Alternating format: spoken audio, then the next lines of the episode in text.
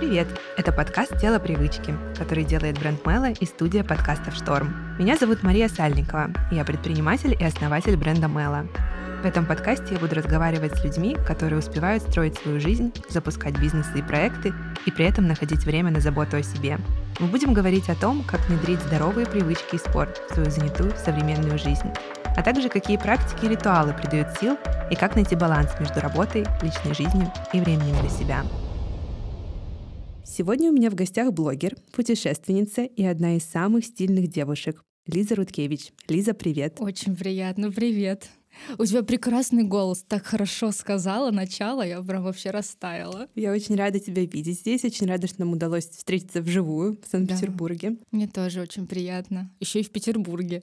Лиза, давай по традиции вначале мы расскажем слушателям о том, какие проекты у тебя сейчас есть. Насколько я знаю, у тебя есть шопинг клуб где ты учишь девушек собирать гардероб мечты, и есть бренд сумок, верно? Расскажи, пожалуйста, нам об этом поподробнее. Да, все верно. А вообще я блогер, но, ну, и долго этим занималась, и долго развивала именно все свои площадки. Но мне хочется заниматься чем-то еще практичным, а не только переодеваться постоянно перед камерой. Хочется занять чем-то и руки, и ум, чем-то другим, в общем. Поэтому я подумала про бренд, и всегда именно о нем мечтала, поэтому я даже училась в целом на бизнес, грубо говоря. Ну, то mm-hmm. есть на, на торговом деле я училась в университете, но практики я там мало получила, и решила вот буду с нуля сама пробовать этим заниматься. Тем более у меня было подспорье, у меня был свой личный бренд, который помогал мне развивать свой бренд. А я сначала подумала про одежду, но сразу отмела этот э, вариант, потому что у нас очень много крутых брендов, которые давно развиваются, и они стали уже, ну, прям на уровне, на крутом. И не хотелось, наверное, прямо сейчас заниматься этой конкуренцией. Понятно, что можно создавать какой-то уникальный продукт и все равно существовать на рынке, но мне не хотелось почему-то. Очень много сложностей как будто с размерами, вот с этим совсем. И я решила, что я хочу делать сумки. Просто потому что я обожаю сумки, и я смотрю в магазинах даже на коллекции сначала именно сумок, а только потом уже на одежду. И так было уже очень давно, и я решила, что хочу их создавать с нуля. То есть не закупать где-то и продавать. Я хочу делать свой дизайн, свой, э, ну, свой продукт полностью, от начала до конца. Закупать кожу, закупать э, фурнитуру, и очень-очень долго искала, где же вообще это все можно делать, потому что именно производство это очень сложно. Производство одежды, понятно, можно в любое ателье даже пойти, в целом швею себе нанять какую-нибудь, она будет тебе шить одежду. Но сумки очень мало мастеров, которые занимаются именно этим. Есть кожевенные мастерские, которые делают какие-то такие типа около поделки, грубо говоря, из кожи, вручную что-то. А именно профессиональных очень мало. И вот, наверное, года три я только просто искала. Я пыталась где-то там, в другом месте попробовать. И вот так так с этого всего и началось. И сейчас э, у нас уже довольно, мне кажется, уверенный бренд. Он немножко приклеился к моему личному бренду. Mm-hmm. То есть пока я не расскажу, пока я не покажу, люди не узнают, что нового происходит в Руэль. Да, бренд называется Руэль, я забыла сказать. И хочется, чтобы бренд немножко от меня отклеился, немножко э, люди узнавали про него помимо меня. То есть они даже не знали, что, возможно, я его создаю, и я этим занимаюсь. Второе, что я создала, наверное, в начале этого года, это как раз э, шопинг клуб Сначала это был не клуб, а просто такой шопинг лист Ну, в блогерстве называется гайд, но я не люблю все эти слова. Мне кажется, они очень портят сам продукт, и люди уже устали все этих марафонов, курсов, гайдов и так далее. Мне хотелось объяснить, что это полезная вещь, что она действительно может помочь в гардеробе собрать классные вещи. И сначала я просто создала такой лист, то есть э, при его покупке он приходит тебе как в виде журнала на почту. Но я потом захотела, чтобы это превратилось все что-то такое осязаемое, чтобы мы могли общаться с девушками, которые приобретают его.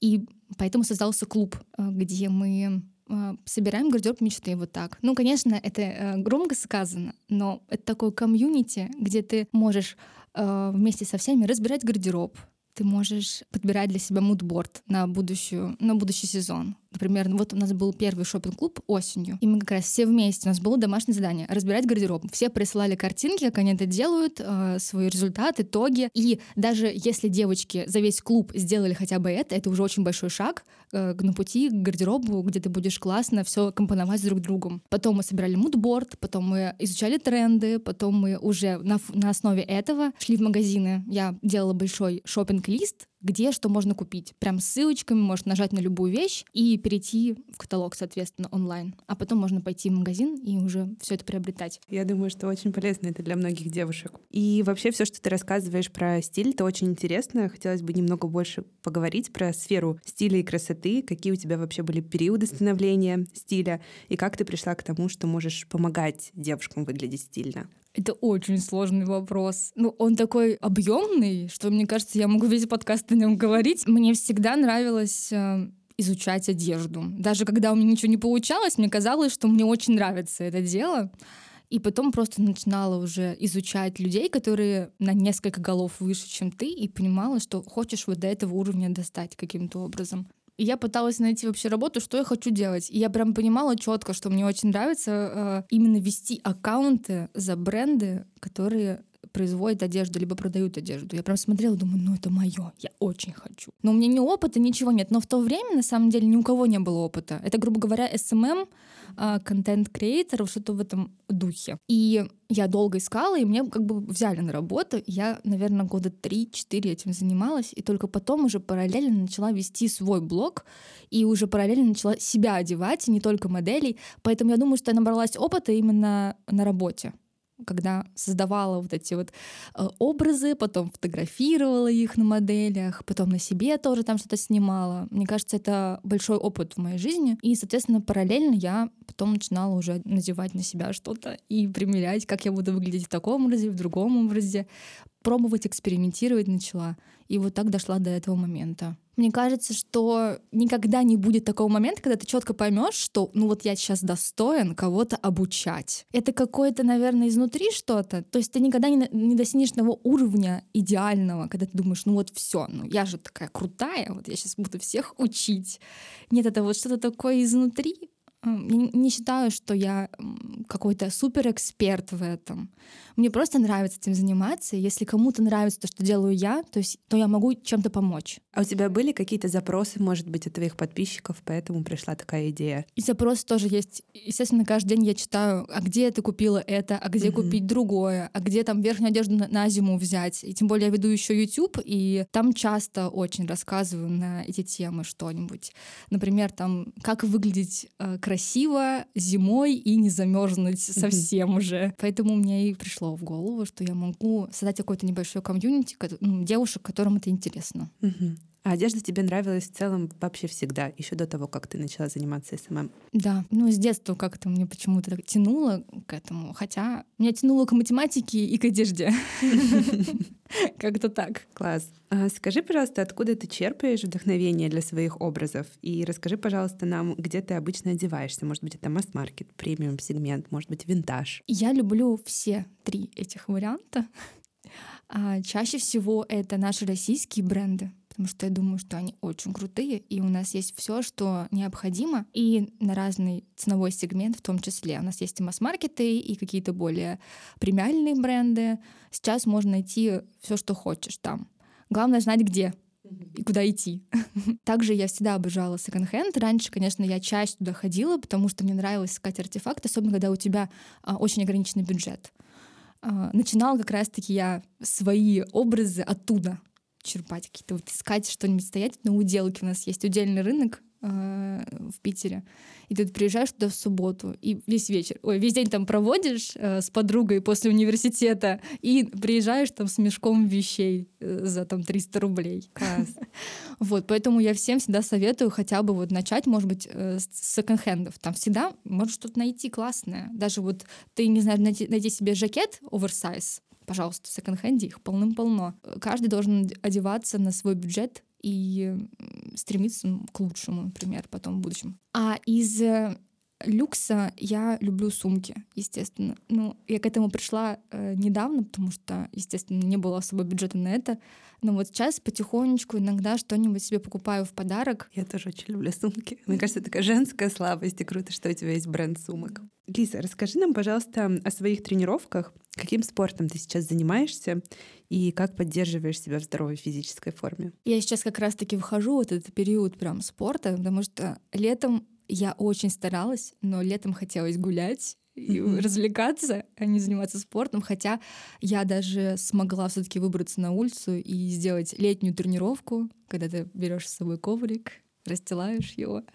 Вот. И как раз-таки вот осенью я поняла, что уже пора, надо занять себя чем-то. Вечерами, когда уже темно, я хожу в зал. Мы ходим с моим мужем, мужем. Звучит так немножко для меня непривычно, потому что только недавно мы поженились, поэтому я все еще не привыкла. Поздравляю вас. Да, спасибо. И вот вечерами мы ездим в зал, я сейчас хожу на групповую тренировку силовую, где мы там под музыку такую веселенькую а, поднимаем всякие небольшие гирики. Ну, все для такое, все такое немножко для женщин. Не, не люблю прям сильные веса какие-то поднимать. Это точно не для меня. Я в обморок упаду и больше не приду в зал. А, также хочу возобновить свои тренировки в бассейне, хотя бы просто после тренировки силовой немножко поплавать. И я также люблю ходить на йогу. Это мой такой один из любимых видов э, спорта, если можно так сказать, потому что нет интенсивной какой-то активности. Ты очень мягко выполняешь все задания, но при этом чувствуешь, что твои мышцы все время в тонусе. И после тренировки ты выходишь с такой прямой спиной, у тебя очищенный разум, все так идеально. И также я люблю, когда мне лень ехать в зал, я люблю заниматься дома. Берешь коврик, умело расстилаешь его. Главное — выбрать для себя очень красивые аксессуары для этого, потому что ты можешь пролежать так на диване, на кровати весь вечер и так и не пойти заниматься спортом, поэтому для меня важно вот ритуалы именно какие-то проводить, чтобы тебе нравилось даже дома позаниматься. Здорово. То есть, получается, тебе важно темп такой размеренный, насколько я поняла, да? Да. И я соглашусь с тобой по поводу и формы спортивной, и спортивного инвентаря, а, и, наверное, музыки, атмосферы, да, которую mm-hmm. можно создать для того, чтобы все-таки заняться спортом, хотя бы просто немножечко потянуться на коврике, и уже можно зачесть это в активность да. дневную. Лиза, скажи, пожалуйста, в какое время дня тебе в целом удобнее заниматься спортом? Может быть, это какое-то одно и то же время? Так получается в последнее время, что это всегда вечер. Я всегда занимаюсь вечером, но я понимаю, что мне хочется уже попробовать утром. Именно вот, например, даже до завтрака поехать в зал, заниматься там йогой и только после этого пойти э, позавтракать. Потому что вечером я понимаю, что у меня буря просто какой-то энергии, я не могу уснуть после этого, особенно mm-hmm. если это какая-то была такая интенсивная тренировка. И сон такой неспокойный, мне кажется. А я просто пробовала как-то давно именно ходить на, на такие тренировки утром. И меня просто после этого сил не было. Но мне кажется, что если такой день выбрать размеренный, когда тебе не нужно бегать по делам, в спешке по городу, там, таскать на себе кучу вещей всяких, то в целом можно и утром позаниматься. У меня даже какая-то потребность такая уже появилась хочется попробовать. Но пока не пробовала, не могу сказать, когда мне удобнее, когда мне больше нравится. Но mm-hmm. чаще всего это вечер. Поняла, да, я тоже думаю, что классно было бы тебе, наверное, попробовать с утра, потому что бывает так, что и прилив энергии угу. э, бывает после тренировок, то есть ты как будто начинаешь правильный день с таким зарядом. Наверное, тоже еще зависит от э, самой тренировки, то есть что да. это будет, йога или силовая. Так получается, что просто у меня к вечеру заканчиваются дела, и угу. только тогда я могу пойти на тренировку, а утром у меня еще все еще голова болит, что мне столько дел всяких делать, а я на тренировку пойду. Как-то не могу пока справиться психологически с такой задачей. У нас есть вопрос, который мы задаем всем гостям подкаста. Что помогает тебе мотивировать себя на тренировки и не забивать на них, даже когда совсем не хочется? Будущее тело мечты. Хорошая мотивация. Сохраняешь себе картинки мечты, где ты э, представляешь, что это твое тело, э, ставишь их на заставочку на телефоне или вешаешь на мудборд, смотришь каждый день и тренироваться захочется. Но на самом деле э, мне нравится тренироваться еще потому, что у меня мозг очищается. Это такое невероятное ощущение. Ты каждый раз выходишь, какая-то эйфория вокруг. Когда очень много задач, хочется куда-то все это выплеснуть, все эти mm-hmm. эмоции. И вот реально последний, наверное, год тренировки мне с этим помогают, и мне не приходится себя заставлять, только заставлять физически. Иногда у меня столько, настолько сил уже не хватает на это, но я просто еду как вот такая вяленькая травинка на эту тренировку и понимаю, что после мне будет просто замечательно. И, ну, представляю этот момент, и нахожу откуда-то силы заниматься, прямо уже когда я захожу в зал, когда уже начинает тренер говорить, что вот начинаем тренировку. Эти силы появляются откуда-то. Вот, поэтому мне заставлять себя не приходится, только время бы найти Вот и все. Класс. Я полностью с тобой согласна и солидарна с тем, что после тренировок очень классное ощущение. Сразу очень чистая голова, это правда. Лиза, расскажи нам, пожалуйста, как ты следишь за своим питанием? Следишь ли вообще? И что всегда есть в твоем рационе, а что ты, наоборот, очень не любишь? Ну, скажем так, я слежу за питанием в большинстве случаев, но могу позволить себе какие-то читмилы. То есть я себя не ограничиваю на 100% от чего-то. Например, эм, мне вообще в целом по здоровью многое нельзя. Поэтому у меня такая вечная эм, диета, можно сказать. Мне нельзя там алкоголь, как и всем людям в целом нельзя. нельзя жареное, нельзя слишком копченое и все в этом духе. То есть прям такая жирная еда. Мне нельзя грибы, например. Я вообще их не ем уже очень много лет. И все такие, когда едят грибы при мне, говорят, ой, Лиза, ты очень много теряешь. А я понимаю, что мне будет очень плохо после грибов. Поэтому есть некоторые такие продукты, которые я исключила полностью. У меня такое отравление организма происходит после них. Я это прекрасно знаю. Поэтому отчасти у меня какая-то диета все равно присутствует чувствуют. Например, летом мы еще отказались от сахара э, вместе с Пашей. Но мы отказались от него не на 100%, а, можно сказать, на 90%. Я также позволяю себе есть булочки. Я обожаю стобу, mm-hmm. ну, даже сладкую. Я люблю блины. И не могу себе отказать в этом, потому что мне это очень нравится. Я знаю, что там есть сахар, но она не на 100% состоит из сахара, mm-hmm. например, эта булочка. Но если я знаю, что в нутелле, допустим, 100% сахара, то я ее есть не буду. Заменила весь шоколад э, с сахаром на медовый шоколад, например. Готовим мы тоже теперь без сахара почти все. Ну, опять же, вот блины, например, я с сахаром немножко добавляю, но чаще всего мы там добавляем стевию какую-нибудь, э, что-нибудь природное, сладкое, либо мед. Но ограничивать себя на сто процентов я не буду, мне кажется, можно сойти с ума. А как вы вообще пришли к тому, что вы хотите отказаться от сахара? Что повлияло? Много читали по этому поводу, mm-hmm. много изучали материалов, в том числе там YouTube смотрели, и вот, э, статей много прочитали, и поняли, что в целом сахар ничего хорошего не несет нашему организму. И никого не призываю его не есть, но в целом такое приняла для себя решение, что мне от него лучше не будет, лучше без него. А была ли какая-то там ломка, не знаю, желание? Я не помню прям сильного желания, такого дикого, что я не могу без него жить, все. Меня не была сильной сладкоежкой, я не люблю тор- тортики всякие есть, я не люблю пирожные. Мне пришлось отказаться только, например, от какой-то шоколадки, которая реально содержит сахар, и сильно сладкой сдобы какой-то. Довольно плавно все прошло, даже у Паши все плавно прошло. Хотя вот он мог съесть там после обеда какую-нибудь э, печеньку, которая полностью состоит из какого-то сахара, шоколада вокруг вот это все. Мне не нравился этот ритуал, что мы когда поедим где-то, хочется заесть mm-hmm. чем-нибудь с чаем. Вот это, мне кажется, это абсолютно неверно. И от этого мы немножко отошли. Например, если хочется съесть что-нибудь после обеда или завтрака, я съедаю фрукт. Mm-hmm. И мне это достаточно в целом. Но иногда, конечно же, я позволяю себе что-нибудь такое, этакое. Но сейчас очень много всяких разных а, продуктов, которые заменяют сахарные десерты. Да, мне тоже кажется, что у нас у многих есть привычка такая выработанная поколениями, наверное, да, с чаем mm-hmm. что-то сладенькое съесть. Мне очень помогает протеиновые батончики mm-hmm. различные. Я не стремлюсь и не берусь судить, насколько они вообще полезны и насколько это правильная а, замена, но тем не менее там нет все-таки сахара в чистом mm-hmm. виде, там есть действительно сахарозаменители, и по крайней мере это сбивает какое-то вот желание на первых порах тянуться к шоколадке, mm-hmm. купить что-то сладенькое, съесть это. Да, но еще не все сахарозаменители хорошие, наоборот, они даже хуже сахара, поэтому нужно за этим тоже следить. Еще я поняла одну вещь, когда перестала есть сахар, что эм, он очень углеводный в целом этот сахар, поэтому ты не хочешь есть долго. Угу. И э, ты из-за этого не ешь, не доедаешь нормальной еды. Например, я исключила сахар, я всегда голодная была мне хотелось ну, съесть большую порцию риса, например, с угу, курицей или угу. с чем-то еще. То есть организм получает свое из другого, из других продуктов теперь, а не из сахара. Даже ту энергию, которую я туда получала.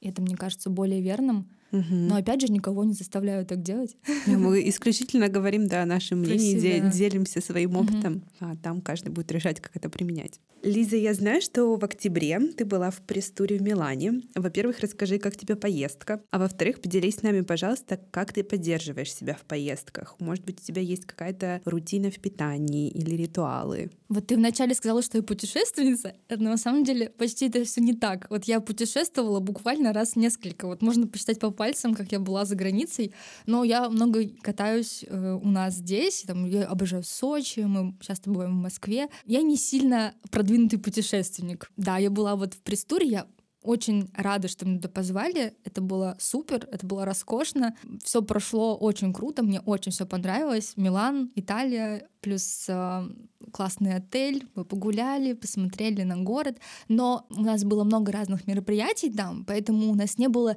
лишнего а, момента, чтобы мы позанимались чем-то своим. Mm-hmm. То есть мы плыли по течению и доверились, грубо говоря, в руки профессионалов в данном случае. Я вообще ничего не успевала, мы почти не спали, и надо было что-то снимать, а хотелось постоянно это делать, привести как можно больше классного контента, насладиться вообще тем, что ты находишься в Италии, в Милане, все посмотреть там ночью, везде походить. Поэтому я никак себя не поддерживала, честно говоря. Лишь бы все успеть. Вот так это был э, девиз этого путешествия. Э, все успеть. А на себя потом как-нибудь обращу внимание. Главное в путешествии и в таком темпе это есть. Mm-hmm. Успевать поесть.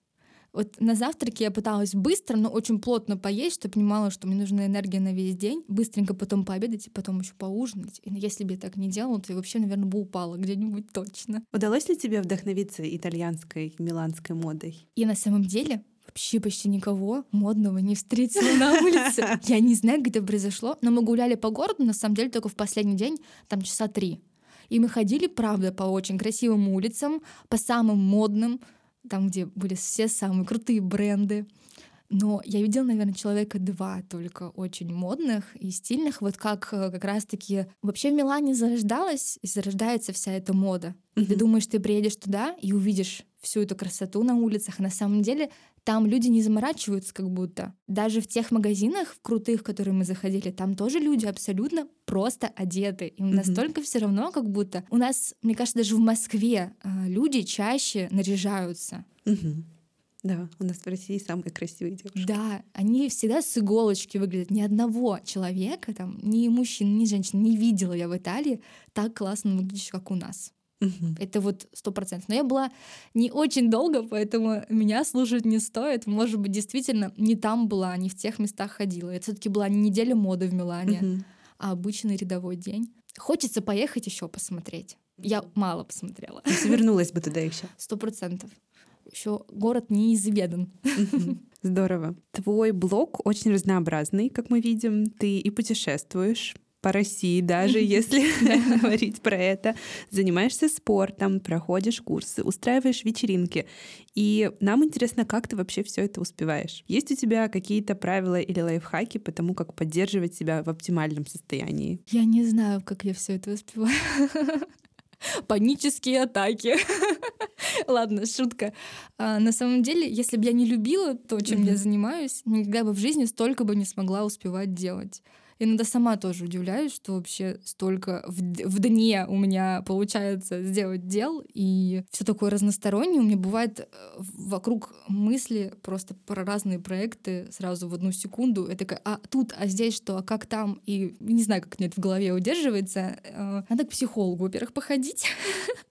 чтобы как-то себя успокоить иногда, когда у тебя куча дел, ты не можешь как-то релакснуть чуть-чуть. Я мало отдыхаю из-за этого. Но пытаюсь привести себя в форму. Со временем у меня сейчас уже больше получается совмещать работу, отдых и вот устраивать себе такие какие-то выходные, чтобы я точно не выгорела, потому что года два назад я выгорала просто на раз-два. Декабрь, я в январе просто э, лежу как э, не знаю кто, в общем, вялая на сто процентов и ничего не хочу делать абсолютно, и не понимаю, зачем я все это делала. Вот, но я просто обожаю все, чем я занимаюсь, поэтому у меня находится сила на все. И, наверное, вот полгода назад я поняла, что нужно устраивать себе заранее отдых. То есть я вот понимаю, что я вот отдохнула, и надо через месяц себе поставить опять какой-то небольшой, там, на 3-4 дня уехать куда-то, возможно, за город, просто арендовать какой-нибудь домик под Питером, там просто чуть-чуть отдохнуть, у тебя все твои задачи как-то уйдут, и ты снова захочешь заниматься э, работой, своими делами. Новые идеи появятся, сто процентов. У меня так всегда работает, да и у всех так. Отдохнешь, такой, так, о, ничего себе, у меня новая какая-то идея свежая появилась. Да, в, тупе, в тупике находишься, а потом отдыхаешь, и все э, в норму приходит. Надо как-то комбинировать отдых и работу. Пока с трудом получается, но уже гораздо лучше. Угу. То есть тебе помогает сейчас конкретно не выгорать, это заранее спланированные отдыхи. Да. Когда я точно знаю, что вот через месяц я поеду, вот я к этой угу. точке иду, я поеду там в горы. 2 декабря поеду в горы, и я знаю, что вот до этой точки я работаю, а там я могу немножко отдохнуть, насладиться, там глаза просто увидят что-нибудь новое, необычное, и мозг проветрится.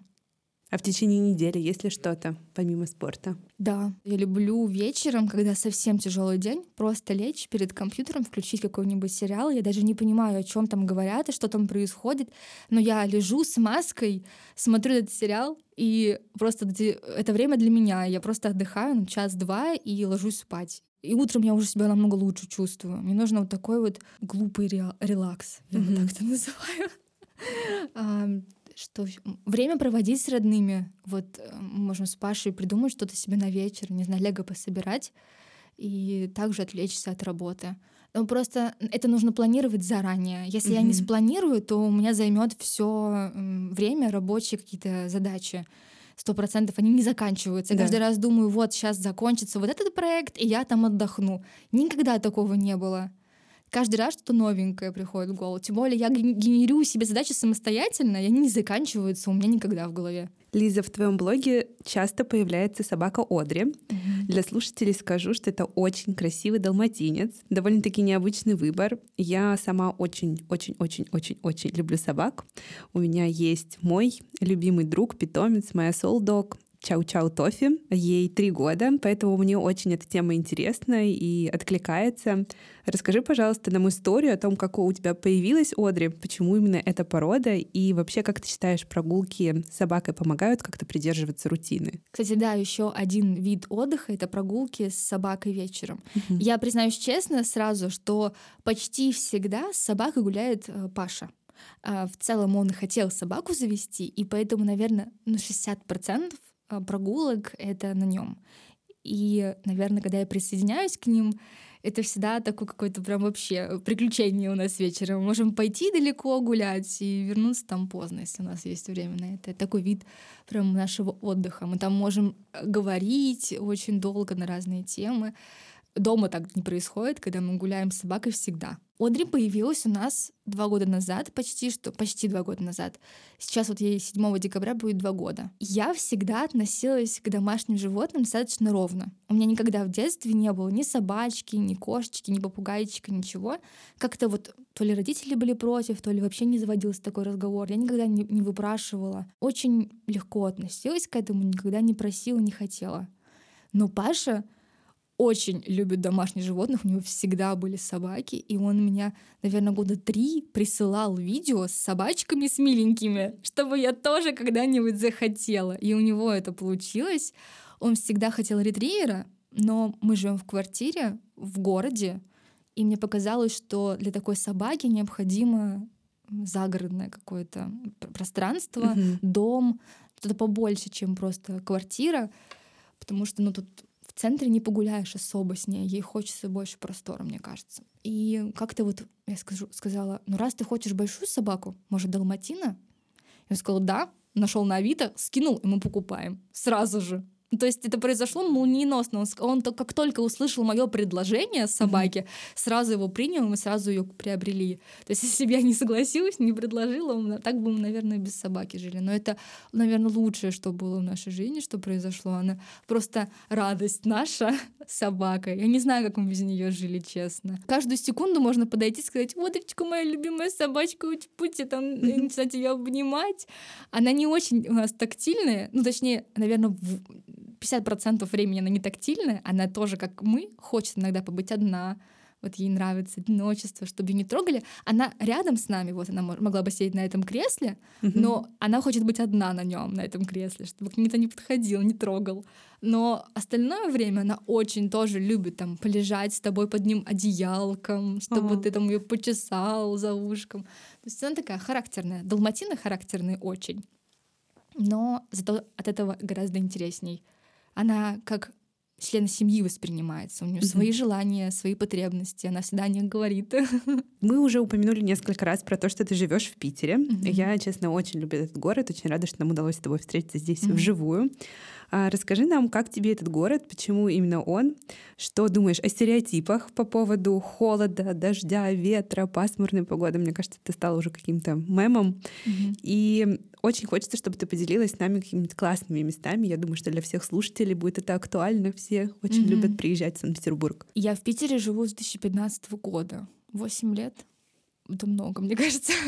я обожаю этот город, мне очень нравится. Мне кажется, что нет таких красивых городов, как Питер.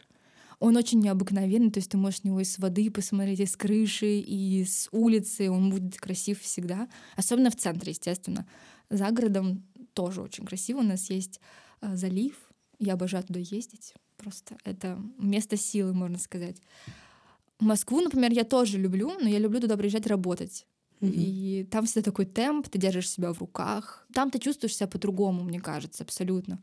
Когда приезжаешь в Питер, здесь расслабленный, а может быть и не работать сегодня, а может быть отдохнуть. По поводу стереотипов. Мне кажется реально, что это стереотип вот у вас в Питере всегда так мрачно, холодно и так далее. Приезжаешь в Москву, ну то же самое. За город выезжаешь в другой соседний город, там точно так же, но ничего тут другого нет. Конечно, здесь тоже бывает такая плохая погода, и у нас особенность такая, что у нас белые ночи летом, у нас здесь просто шикарно.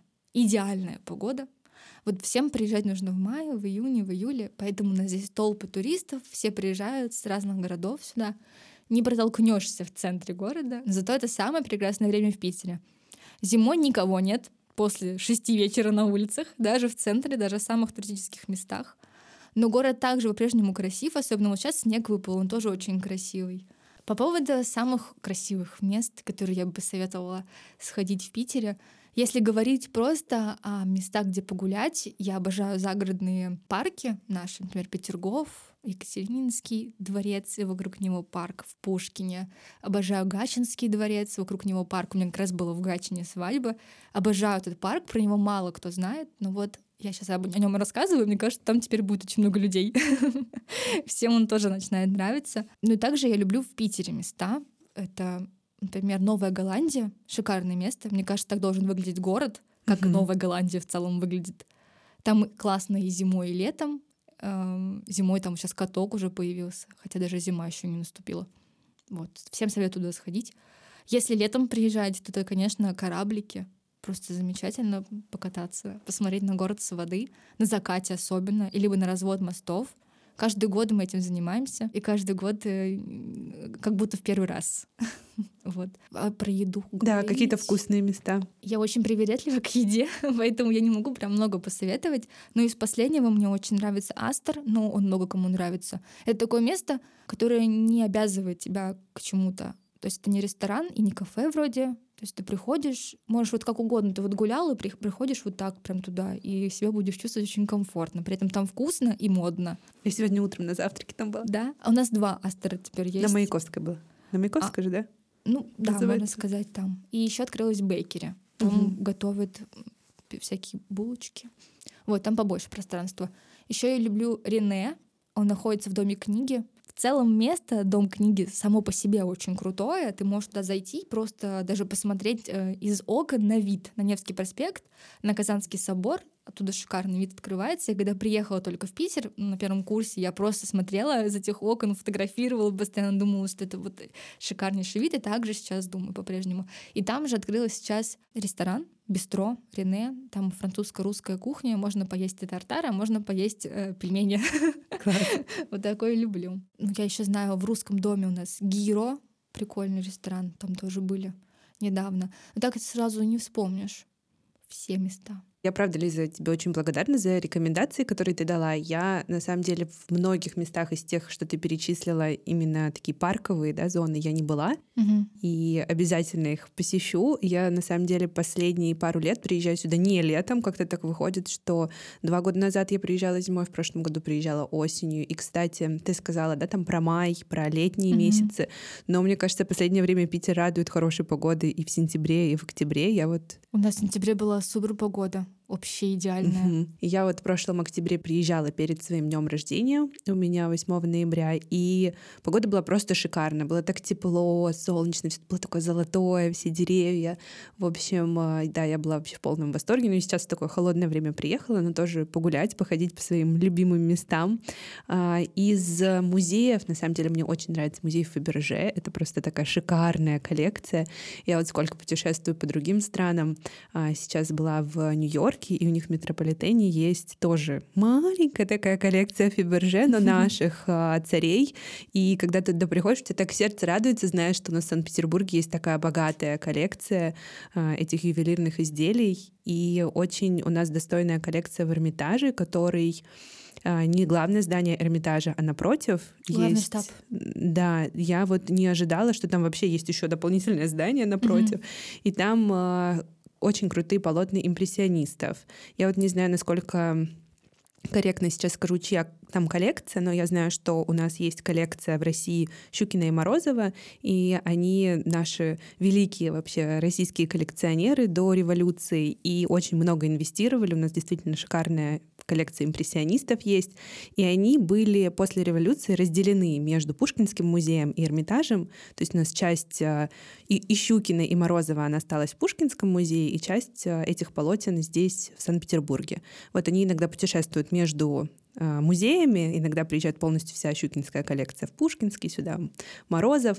Вот. Но, тем не менее, это очень крутые, достойные полотна, которые есть только у России. И они там иногда выезжают еще и в Париж, и причем это буквально там последние годы, когда у нас а, после Советского Союза стали налаживаться отношения с Европой, и, получается, мы можем туда тоже отправлять какие-то картины. И там, собственно, в Париже выстраивались очередя, а у нас можно так легко прийти в Санкт-Петербурге, в Москве, mm-hmm. посмотреть на эти полотна. Так что я тоже тем, кто в Питере, кто об этом, может быть, не знал, рекомендую. А, и по поводу ресторанов мне очень нравится пробка. Она пробка, у нас да. есть mm-hmm. и в Москве, но почему-то здесь она какая-то более атмосферная, что ли. Да, еще вспомнила про Лулу. У нас mm-hmm. же есть в Питере и в Москве. Классный тоже ресторан, такой французский. Да, он и в Париже есть, кстати. Да. Да, классный ресторан. И очень мне нравится ресторан «Сад». Мне кажется, он стал тоже не так давно, да, популярен. Я вспоминаю про все свои рекомендации от тебя. Забыла уже все, да. Сад супер место. Я там даже на девишнике на своем была. Мне девочки туда отвели. Класс. Супер место. Особенно он красив, когда вот цветет яблоня. Там же он не зря сад называется.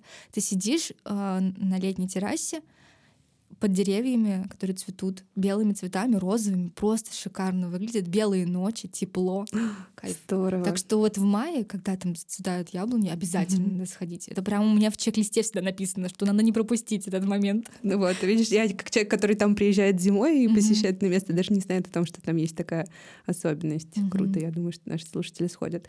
Ну, Астра, да, я тоже уже была. И еще мне очень понравилось, а, я даже не знаю, как назвать это место, но Зои, да, она называется, кажется, да, где есть Бейкере. По пончики, да. Угу. Очень она такой какой-то необычный, креативные пончики у них нестандартные. Угу. Я помню, был пончик какой-то крем-брюле, что ли, где-то его нужно расколоть еще ложкой. Угу.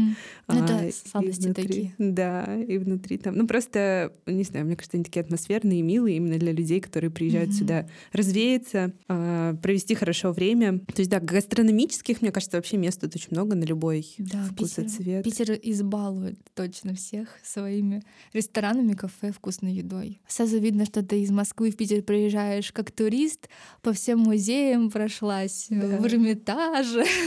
Кто живет в Питере, они такие, Эрмитаж, ну да, был года три назад, последний раз.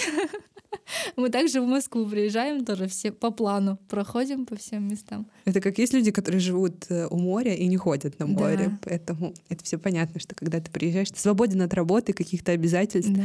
и у тебя есть возможность это посетить. Так что твои рекомендации для меня тоже полезны. Да. А откуда ты переехала в Санкт-Петербург? Я переехала из довольно маленького города. Он находится под Великим Новгородом. Называется Старая Русса. Там около 30 тысяч человек э, проживает.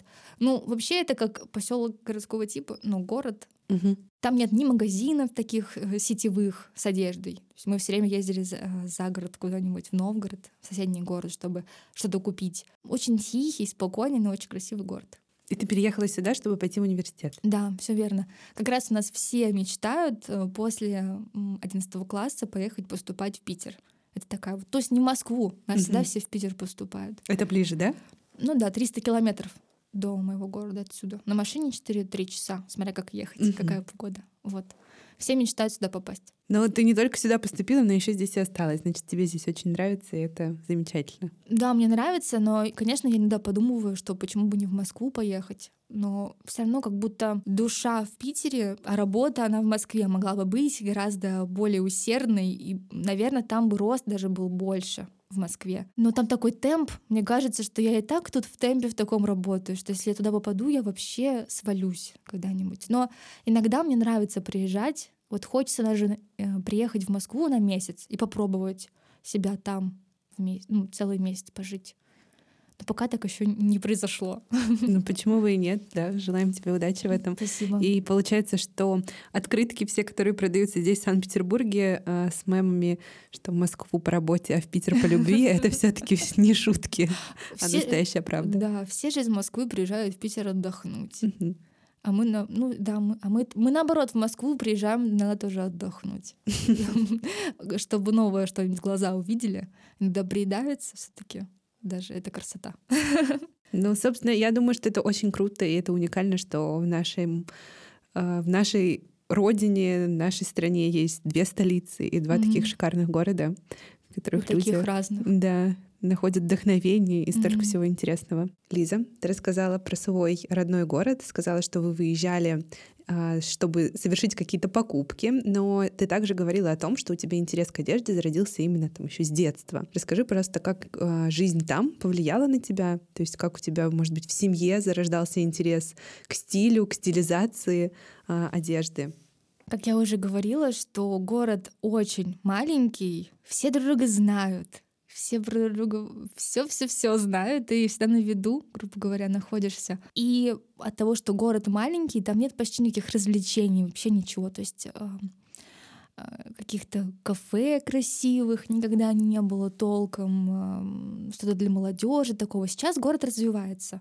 Но тогда как бы казалось, что ты живешь в какой-то дыре. Ну, вот это подросток такой, ну, я живу, там не очень город. Вот бы мне в Питер поехать. Вот это да, вот это супер. Но на самом деле, когда ты уже переезжаешь в большой город, ты начинаешь ценить вот тот маленький.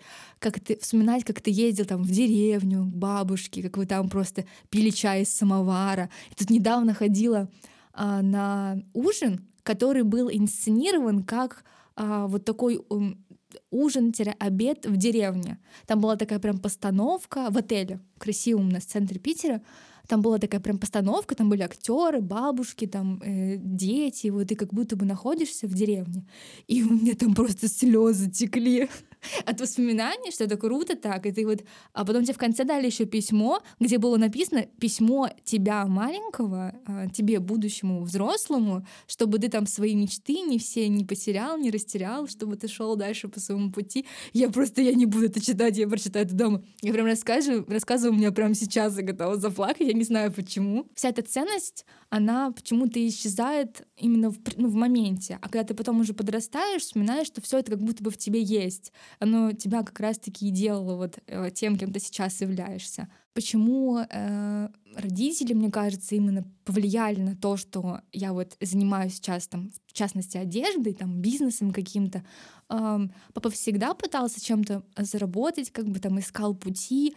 Э, в конце вот он тоже сейчас занимается тоже бизнесом, тоже у него был долгий путь. И плюс э, в городе ничего не продавалось, продавалось, но очень мало. У нас как раз таки вот рынки есть такие небольшие. Раньше они прям привозные какие-то были. То есть ты мог прям пойти на бумажке, там, на картонке померить какую-нибудь обувь, uh-huh. э, в палатке в этой посмотреть какую-то одежду. Потом у нас начали появляться небольшие торговые центры, где просто ну, сами жители организовывают мини-бизнес какой-то, привозят откуда-то вещи. Ну, и ты ходишь как все. Благодаря моим родителям мы там раз в полгода могли выбраться э, в соседний город. Для нас это было супер путешествие. Это очень далеко казалось. Хотя полтора часа на машине, и ты в другом городе находишься. Сейчас ты полтора часа просто добираешься до работы в целом в Питере, если ты mm-hmm. живешь на окраине. Другие расстояния по-другому ощущаются. И у тебя есть один день, чтобы всей семье выбрать что-то новое для, из одежды на будущий сезон. Там какие-нибудь теплые ботинки, э, какую-то одежду.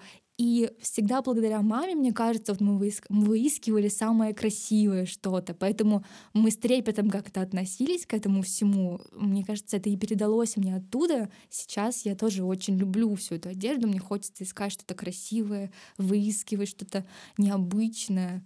Вот.